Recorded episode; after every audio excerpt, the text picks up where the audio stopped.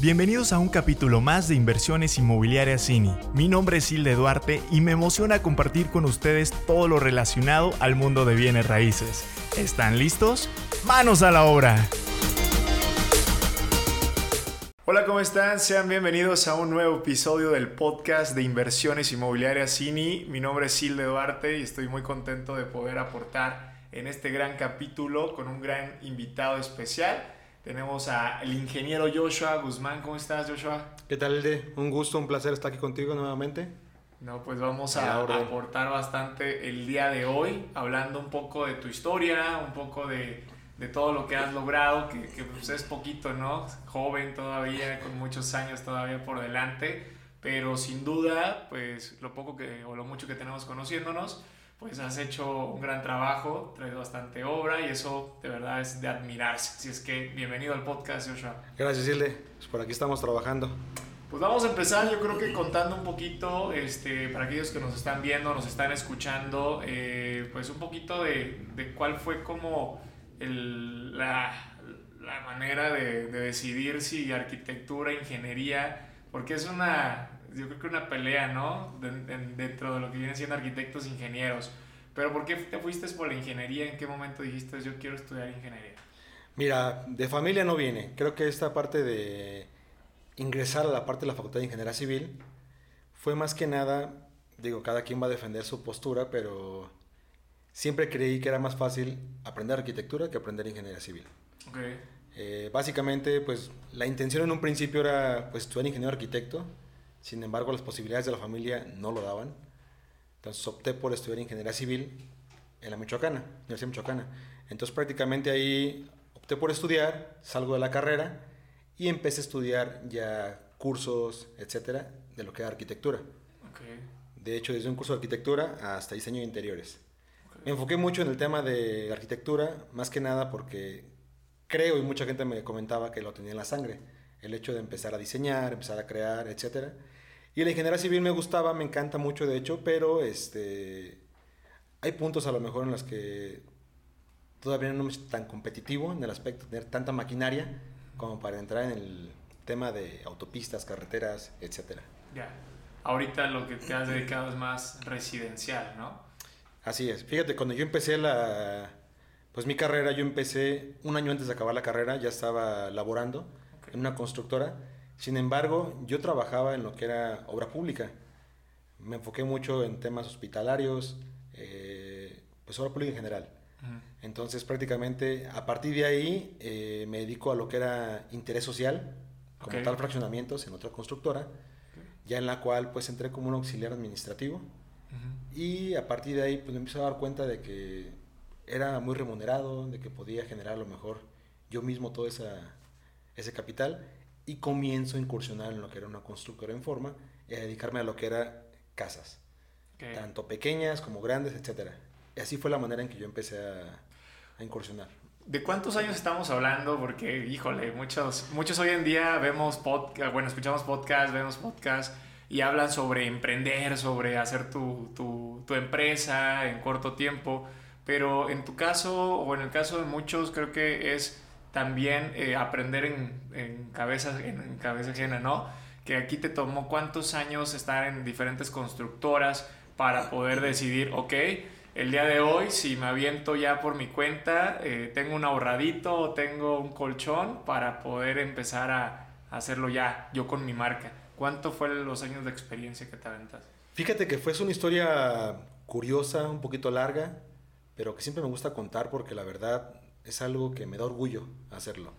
Cuando yo empiezo con la, con la carrera, yo empecé en una constructora en la cual ganaba 6 mil pesos y era entrar 8 de la mañana y salía 7 de la noche. Entonces realmente era muy poco el, el sueldo. Sin embargo, en ese momento todavía no pensaba en hacer una empresa como tal. Eh, vengo de una familia humilde en la cual pues tenía que trabajar para todo. No estaba esperanzado a recibir una herencia, a tener ciertas cosas o ciertos privilegios como tal. Sin embargo, mis papás a fin de cuentas me sacaban la carrera, gracias a Dios, entonces todo fue adelante. Hubo un tiempo de mi vida, a los 18 años, en los cuales un amigo de mi papá tiene una constructora en Estados Unidos. Él llega como tal un día y me platica, oye, este, ¿qué quieres estudiar? Pues estoy entre arquitectura e ingeniería, todavía no decido. Ah, ok, algún día te voy a marcar. Mm. Ese día que te marque, vamos a platicar sobre temas de construcción y bla, bla, bla. Él me contaba que él tiene una empresa en Estados Unidos en la cual es, es un constructor, pero es un contratista a fin de cuentas. Ok, Entonces, este, pues le iba muy bien. Es una persona de tierra caliente, ok. que realmente si tú lo ves cada que viene, es muy humilde, es muy inteligente, etc. Pasaron los años, cuando me faltaba un año para terminar, lo vuelvo a ver y me dice, ¿sabes qué? Algún día vamos a platicar tú y yo, nos vamos a reunir y demás. Te estaba esperando. esas, esas veces que te imaginas, dices, no es cierto, no va a pasar, bla, bla, bla. Pasa esto, me meto a una, a una constructora. Esa empresa en su momento este, tronó, se fue a la quiebra como tal y entro a otra empresa que era la de interés social, hacer fraccionamientos. Entré como auxiliar. En ese momento llega esta persona. Me dice, ¿sabes qué? Voy para Morelia, vamos a un café, vamos a platicar. Yo dije, a lo mejor quiero platicar de cómo me ha ido, qué ha pasado, etcétera. Cuando empezamos a platicar con él, me dice, ¿sabes qué? Quiero invertir en Morelia. Dije, ok, ¿cuál es la forma que quiero invertir? Quiero empezar a hacer casas, este, ver si es remunerable, si no es remunerable. Obviamente, para una persona que tiene 23 años, dices, pues esa se veía como lo guau. sí, de aquí soy. Llega el punto en el que estamos en la plática tan padre que me dice, ok, a partir de hoy vamos a dedicarnos a buscar terrenos, a generar esto y esto y esto. Yo voy a ser la, el inversionista principal y tú la manera de trabajar conmigo va a ser que tú vas a ser el cerebro de la cabeza. El, Ok. el cerebro, la cabeza, todo. Ok, partimos de ahí. Yo no lo creí. Pasaron, ¿qué te gustan? 15, 20 días más. Y pues lo dejé al olvido. Ujú. Llega un mundo el que me dice, ¿sabes qué? Abre una cuenta del banco, te voy a depositar, vamos a empezar con todo este tema.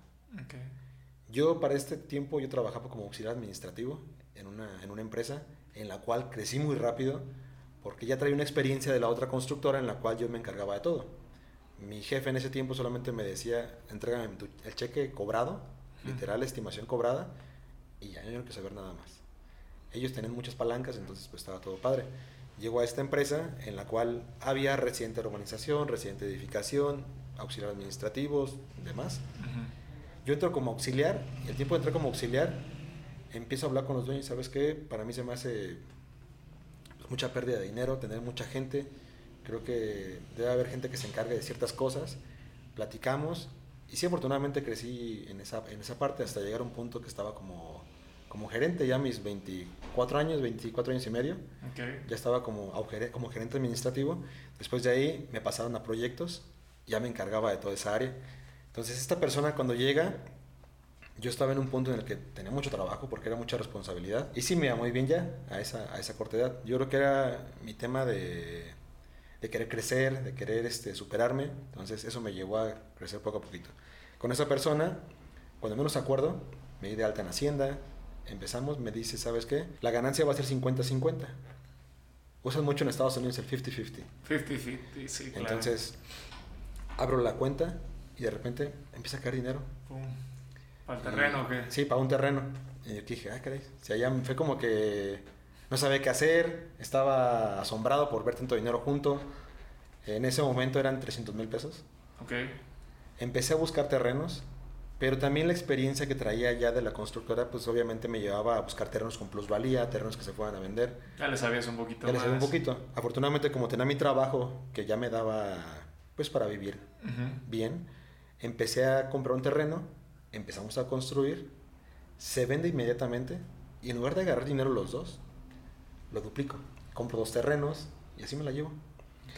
Esto, eh, hubo tiempos en los que sí estuvo complicado, hubo momentos de crisis en los que no se vendían las propiedades y estábamos con la presión, etc.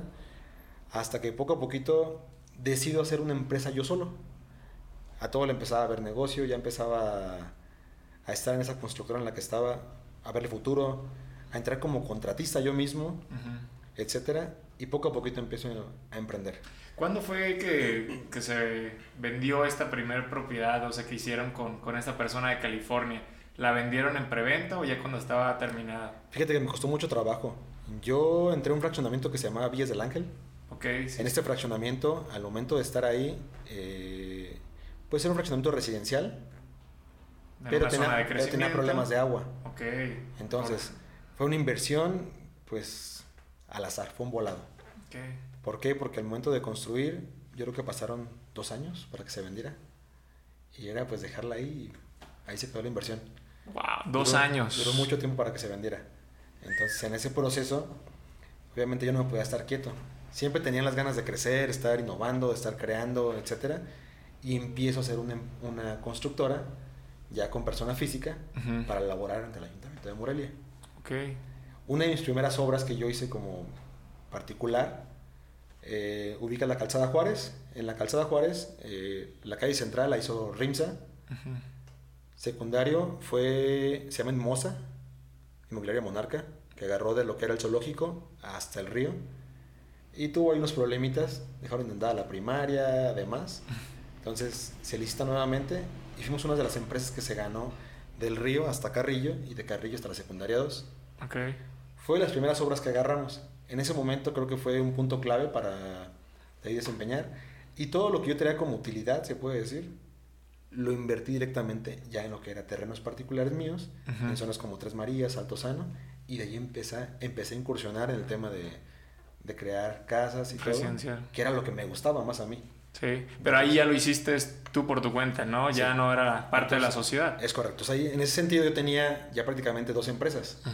Entonces tenía una empresa en la que tenía una casa a lo mejor parada, pero ahí estaba ya. Otra empresa en la que yo traía obra pública y aparte trabajaba en una constructora. Como tal. O sea, sí, ya trabajando. Me tenía que partir en mil. Fue una, una, etapa muy fuerte, la verdad, en la que yo tenía que llegar 11 de la noche, pagarme 6 de la mañana y córrele. ahí. Muchos sacrificios, ¿no? Con la familia, sobre todo. Sí, te soy honesto, fue un tema muy fuerte en tema de familia. Eh, yo tuve unas gemelas a temprana edad. Ok. Este, y obviamente ocasionó problemas el hecho de que yo quisiera, quisiera, crecer, etcétera. Entonces, sí, fue un tema muy, muy duro, la verdad. Ya poco a poco me fui dando cuenta pues, que realmente lo que yo quería este, y fue que empecé con el tema de la constructora bien en forma. Renuncié a mi, a mi puesto que tenía en la otra constructora para enfocarme directamente. ¿Por qué? Porque empecé a agarrar ya obras pues que me podían dejar un poquito más de recurso, pero sí ocupaba mucho más tiempo. Por ejemplo, otro, otro trabajo que me tocó afortunadamente fue la supervisión externa de todo lo que eran los, las gasas que estaban en, en el entronque de salida de Guadalajara, rumbo a Quiroga, casi por Capula. Okay. Entonces empezamos con más obra, después agarramos autopistas. Entonces todo el tema era obra civil de mi carrera como tal. Pero yo tenía algo, una espinita que decían, yo quiero diseñar, quiero diseñar, quiero diseñar. Y fue que empecé con el tema de, la, de esa parte. Y digo, sueños que se quedan en el aire, pues uno era crear una empresa, que sí se, se, logró gracias a Dios. Otro era traer en familia de Estados Unidos porque ellos se fueron para allá porque no había trabajo. Okay. era traérmelos hacia Morelia. Dije, algún día voy a lograr una empresa no a lo mejor tan exitosa como todavía yo lo quisiera, pero digo ya... Chamba. Que se dé esa posibilidad de traérmelos y que trabajen aquí conmigo. Y ya lo logras. Gracias a Dios lo logré, hace cinco años lo, pude lograr y este, pues nada, aquí estamos ya con la, con la empresa. Buenísimo, te felicito. No, vaya que, es difícil mucho el, el, pensar en regresar a México, sobre todo porque creo que la idea de que acá no hay chamba y todos por el estilo, pero tú hiciste todo lo contrario, ¿no? Tú creaste como tal la, la empresa y la fuente de empleo, entonces eso es bueno.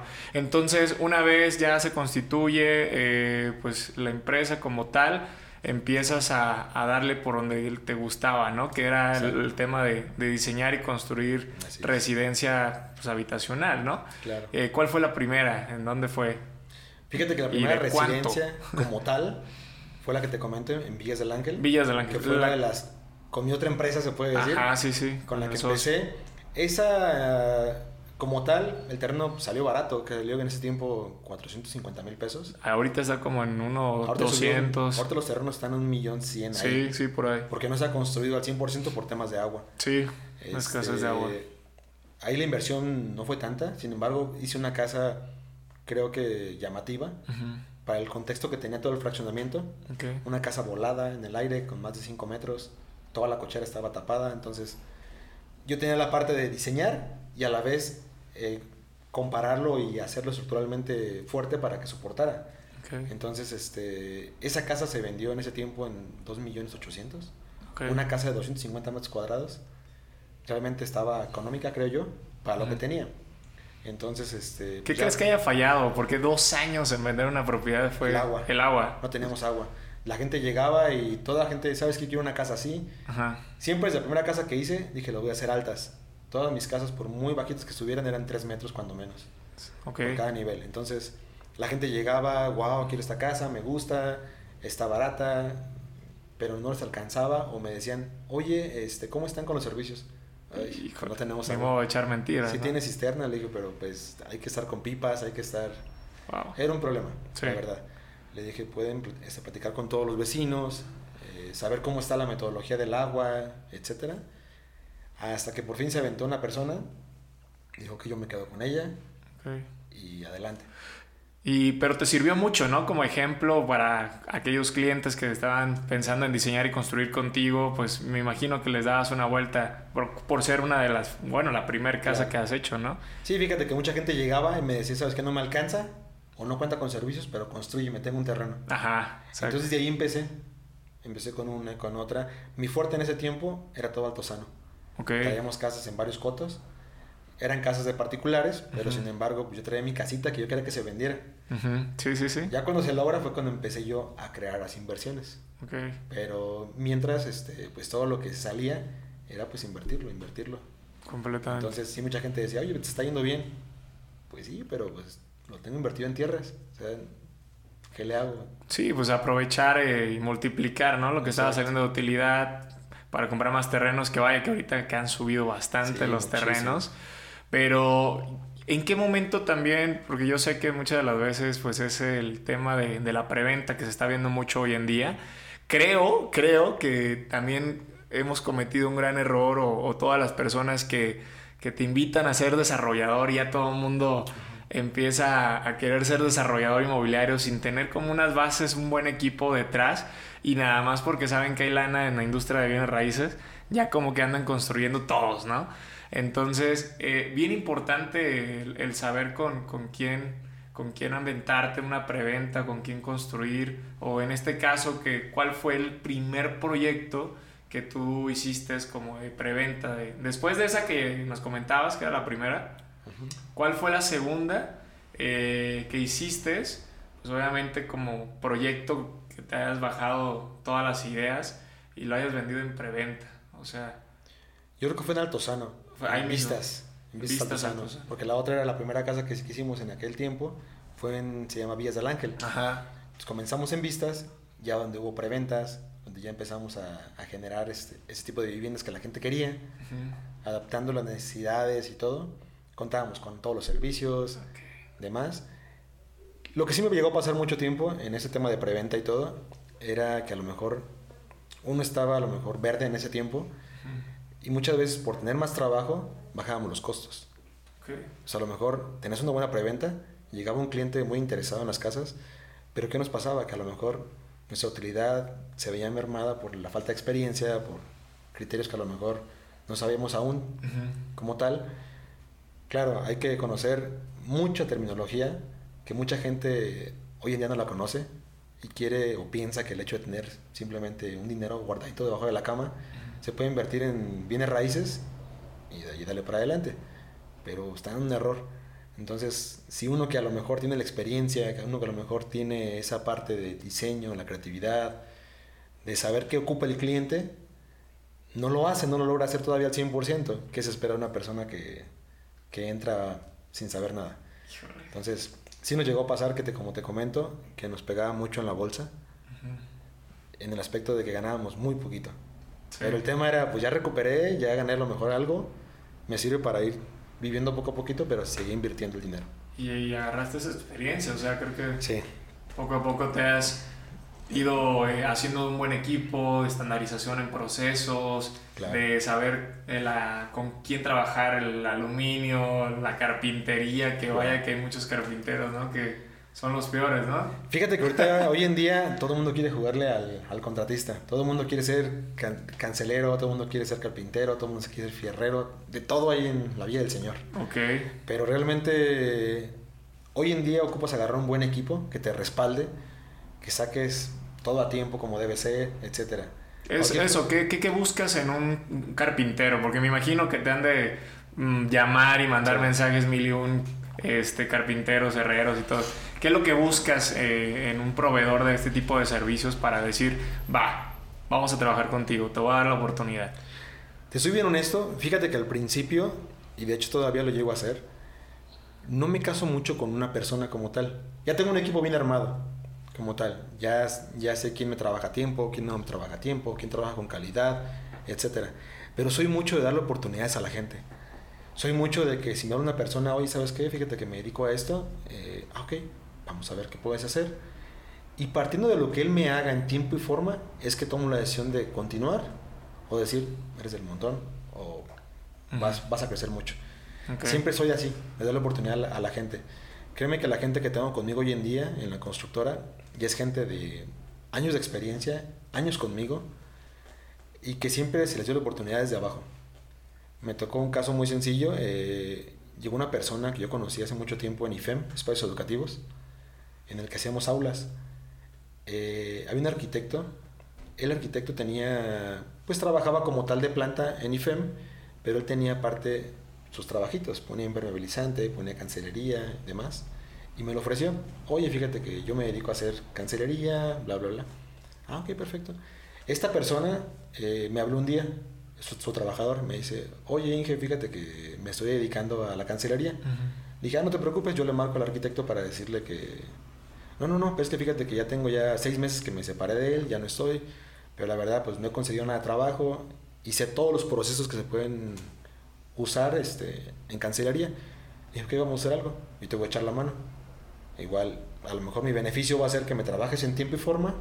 No te digo que me des descuentos porque a fin de cuentas pues te voy a, a matar porque a fin de cuentas este, no te eres, principiante y demás. Le dije, así como a mí me dieron la oportunidad, también te la quiero dar a ti. Y así empezamos. Le di la oportunidad a él, poco a poquito me dice, ¿sabes qué? Apóyame con esto porque ocupo comprar un taladro, ocupo comprar una cortadora, ocupo comprar así. Y poco a poquito, entonces, ¿a qué voy con esto? Que siempre le doy la oportunidad a mucha gente que está conmigo porque a mí me la dieron cuando yo menos lo esperé. Yo creo que sin esta persona que te digo que me, que me tendió la mano, que me, que me ayudó a crecer, porque a fin de cuentas seguimos con la sociedad con él, y es una persona, te lo puedo jurar, que hoy en día nunca hemos sacado ni un solo 5 de esa, esa empresa. ¿En serio? Está creciendo. Por una inversión. ¿Por qué? Porque tenemos cada quien nuestro trabajo. Yo trabajo en mi otra empresa, mi socio trabaja en Estados Unidos, entonces no requerimos nadie de, de ese capital. Estar sacando Y se va invirtiendo, invirtiendo, invirtiendo, invirtiendo. Entonces, a tal grado que me dio esa, esa ventaja a él de, o esa oportunidad de poder crecer, que yo también de repente se la quiero dar a, a demás gente que quiere, que quiere crecer, que quiere ser una empresa, etcétera. Sobre todo gente que, que, trae esa chispa, ¿no? Porque muchas de las veces luego logras ver con ciertas personas que pues nada más quieren, como tal aprovecharse de una y de otra y de otra y de otra persona, ¿no? Exacto. Oye Joshua, eh, actualmente pues sé que tienes bastante obra, eh, obviamente ha sido por el trabajo que has, que has logrado, le has metido a redes sociales, pero tampoco es como que le hayas metido también mucho, ¿verdad? Creo que a, ti todavía te podría aplicar mucho que la mejor recomendación que has tenido es la de boca en boca, ¿no? Yo creo que sí, fíjate que afortunadamente, no te digo que no le hemos invertido, sí le hemos invertido como tal a la, a la página. ¿Por qué? Porque en mi empresa, por ejemplo, tengo una persona que se encarga de redes sociales. Entonces, ya desde ahí empieza la inversión. Esta persona de redes sociales, honestamente, yo al principio lo hacía, pero ya no me da el tiempo para seguir con esto. Entonces, ella se encarga en este caso eh, de llevar todas las redes, hace algún video, hace algún live, hace diferentes imágenes y todo. Y todo esto, quieras o no, al meterlo a, la, a las páginas, a las redes sociales, empieza a crear ese vínculo con la gente, empieza a darle el like y demás. Al principio sí nos costó un poco de trabajo, no te digo que no le metimos, sí le metimos. Y de, y de repente, no te creas, sí le tenemos que invertir. Pero no es tanta la cantidad que se le, Aparte el, el ROI, ¿no? El, retorno de la inversión que te trae eh, meterle buen contenido a redes sociales y te llega un proyecto, creo que de ahí sale bastante. Te, soy honesto, mira, cuando yo empecé con las redes sociales, todo el mundo me comentaba que ahorita quería que estuvieran al máximo, demás. Yo no creía en las redes sociales. ¿No? No creía, al ah. principio. ¿Hasta qué momento fue? La hice y te puedo decir que a lo mejor pasaron tres meses Ok. y tenía, no sé, 150 seguidores y eran mis mismos seguidores de mi, de mi Facebook. de Los mi- amigos de la mi familia, página, ¿no? Exactamente, entonces pues decía, bueno, pero es que ellos que me van a, a redituar nada. En ese momento metí 200 pesos. Al meter 200 pesos, empecé a ver que cambiaban los likes y crecía y Seguidores demás. y. Ya, caray. Pero ¿qué pasó? Yo creo que al segundo día de que estaba la publicidad, que eran 10 días en ese momento, ¿qué pasó? Que en ese momento este, me contactó una persona. Oye, fíjate que vi en las redes sociales que construís casas, demás. Eh, ¿Me puedes hacer un presupuesto, un proyecto? Ah, ok, va. En ese momento se logró, se firma y dije... Métele más. Ya, este, ya cobré, ya no fue tanto gasto de inversión, se recuperó muy rápido. No, pues no sé cuánto le hayas metido para lograr ese proyecto. ¿Cuánto le calculas? ¿Unos 200, 500 pesos? Mira, no es tanta la demanda que tengo en de likes, creo que yo andan como alrededor de veintitantos mil. Pero para conseguir ese, ese prospecto que lo conver- 200 pesos. 200 pesos. 200 pesos. O sea, con 200 pesos lograste tener un contrato de diseño y construcción. Sí, así es. Y ahí fue donde creíste ya en las redes sociales. Exactamente, dije, oye, si deja, si deja esto. Ahí van otros y fue 200. que- fue que empecé. Pero en ese momento dije, ya se pagaron. Entonces, en ese momento creo que le metí otros 200 pesos. Y dije, pues a ver qué pasa. Pero pasaron otros 200 y ya no llegó nada. Eh. Dije, bueno, no le hace. Con, la, con esa casa que saqué, 200 pesos no es nada. Es un refresco, lo que sea. Y pasó, ¿qué te gustan? Seis meses más. Ajá. Y fue que empezó otra vez. Dije, va otra vez. Entonces, no era tanto la inversión. Era simplemente estarlo llenando de información, llenarlas de cosas que se vieran padres, que llamaran la atención, etcétera. Y fue que empezó poco a poquito. a aportar, aportar mucho. es. Este, la gente le gusta estar viendo el Sí. proceso de la casa, porque al final de cuentas, pues llegan a imaginarse que a lo mejor puede ser su casa algún día, entonces se sienten parte de los proyectos y eso está interesante. Y lo que estamos haciendo ahorita, pues es aportar quizás Así también es. a la, a, a la industria, ¿no? Tanto arquitectos, ingenieros, diseñadores de interiores que ven o escuchan, Claro. pero pues también es que conozcan un poquito más de ti, de tu trabajo, de tu trayectoria, de cómo es que lo has logrado. Eh, me han encantado las casas que hemos visitado ahí en Lindavista. Ya Gracias. por ahí les dejamos aquí el link del video que grabamos de una de las propiedades que hemos estado haciendo con Joshua. Tenemos un proyecto ya en conjunto, Así también es. para un cliente de California. Le mandamos un fuerte abrazo. Y, este, ¿Y qué más viene? O sea, ya hoy en día estás estandarizado. ¿Cuántas personas hay en tu equipo? Eh, ¿Qué es lo que viene en los próximos años para ti? Fíjate que afortunadamente la empresa ha crecido bastante.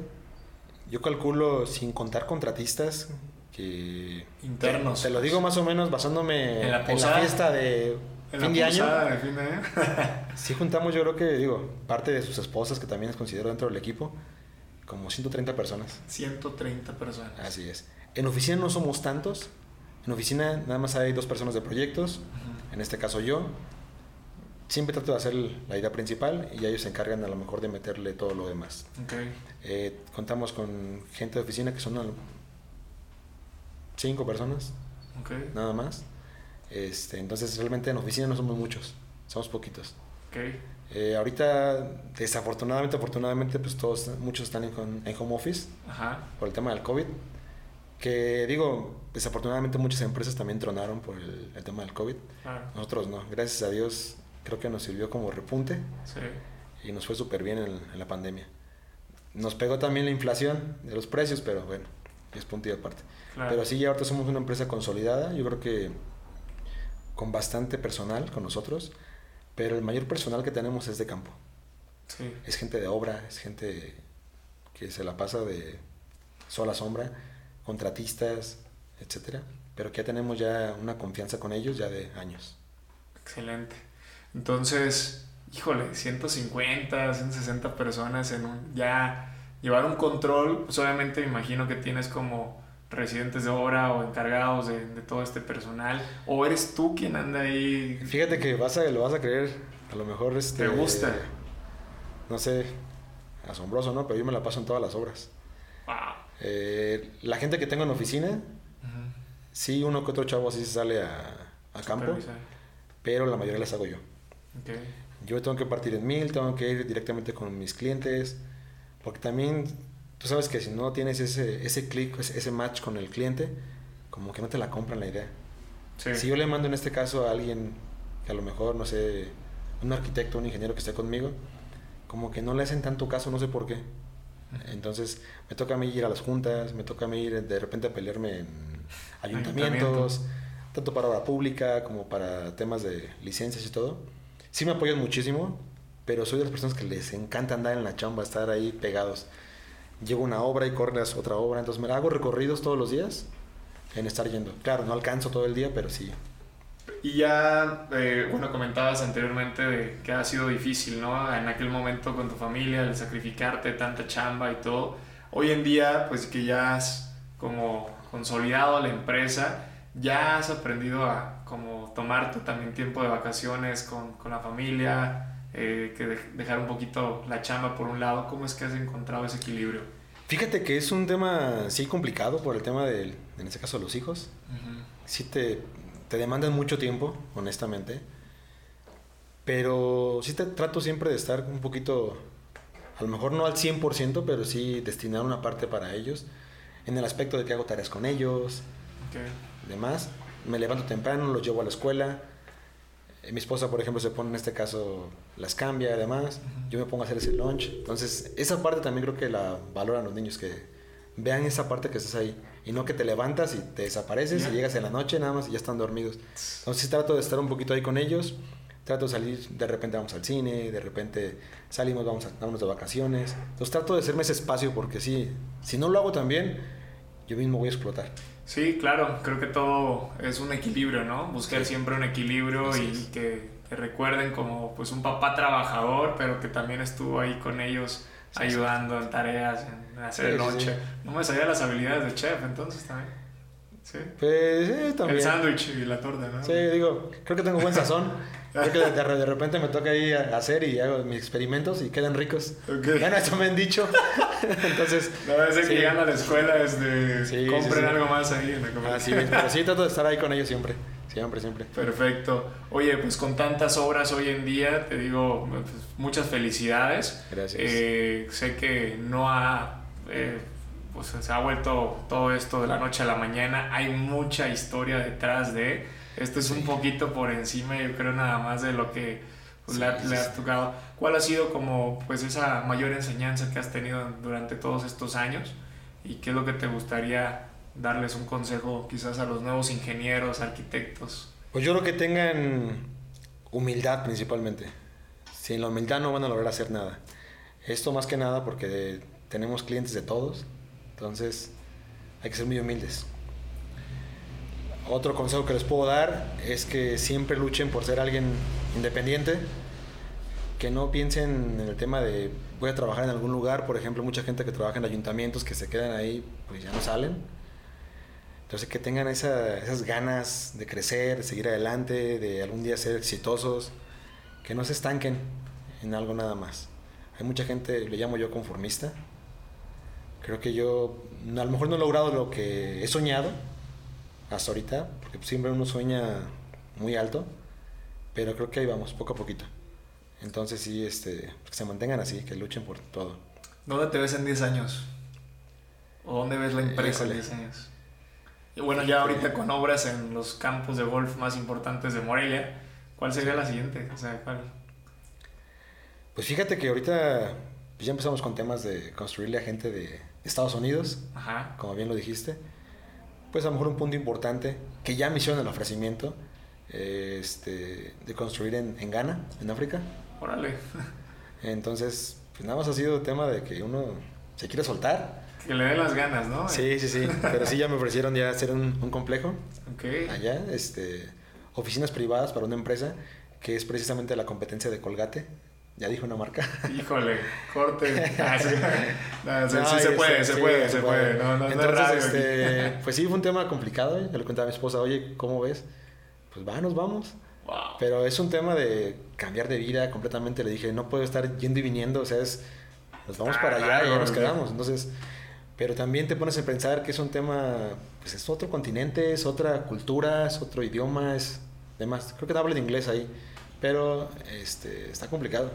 No, y aparte pensar en empezar en un país completamente nuevo, eh, es dejar que todo aquí esté funcionando a la perfección, ¿sabes? Como siempre tener la empresa funcionando antes de expandirte. Es lo que justamente también estamos nosotros. Primero bases, crecer como un bambú hacia abajo, tener buena cimentación, como un como una, buena casa, para que cuando vayas creciendo hacia arriba pues no te tambalees.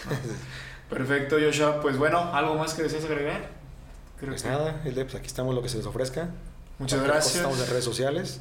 Ahí las ponemos aquí abajito para que, los, sigan también ahí en, Instagram, Facebook es donde más han movido, ¿no? Así es, en ambas. Y TikTok ahorita que estamos ahorita incursionando sí, en esa, también te esa baile, ¿no? sí, ahí estamos pensando, fíjate, ahorita con la chava que se encarga de publicidad. Sí. Meterla a lo mejor con, con todos los chavos ahí, estar ahí con las palas y demás, hacer ahí los TikToks. Está bueno, salen buenos TikToks en obra. Eh, acabo de ver uno de, de la Champions, se estaban colgando así como... Sí, sí. el metro, no sé. Es que las redes sociales están, han sido el boom ahorita. Yo creo que en esto del COVID, creo que fue donde más hubo más vistas, donde más gente entró a las redes sociales, no tenía, mucho tiempo de sobra claro. para estar ahí. Y obviamente quien marque esa diferencia, que sea creativo, que sea único, que trates de, incursionar en, es lo que van a hacer la diferencia con, con los que sí y con los que no. Hay muchos que ya van de salida, ¿no? Que están como que rejejos de que no tienen tecnología. Pero Joshua ya lo descubrió con 200 pesos en redes sociales. Así es. Le llegó su primer proyecto. Esperemos que sean muchos más los que lleguen. Gracias. Y que podamos hacer también más colaboraciones juntos con más clientes. Y bueno, por aquí nos despedimos. Muchas gracias. Gracias. Gracias a Tilde. Vámonos. Este, este, fue un capítulo más del podcast de inversiones inmobiliarias CINI, donde te ayudamos a tomar mejores decisiones en la industria de bienes raíces. Hasta la próxima. Gracias por acompañarnos en un episodio más de Inversiones Inmobiliarias Cini, un ladrillo más para hacer tu sueño realidad. Si te gustó, ayúdanos compartiendo y suscribiéndote. Mi nombre es Hilde Duarte. Hasta la próxima.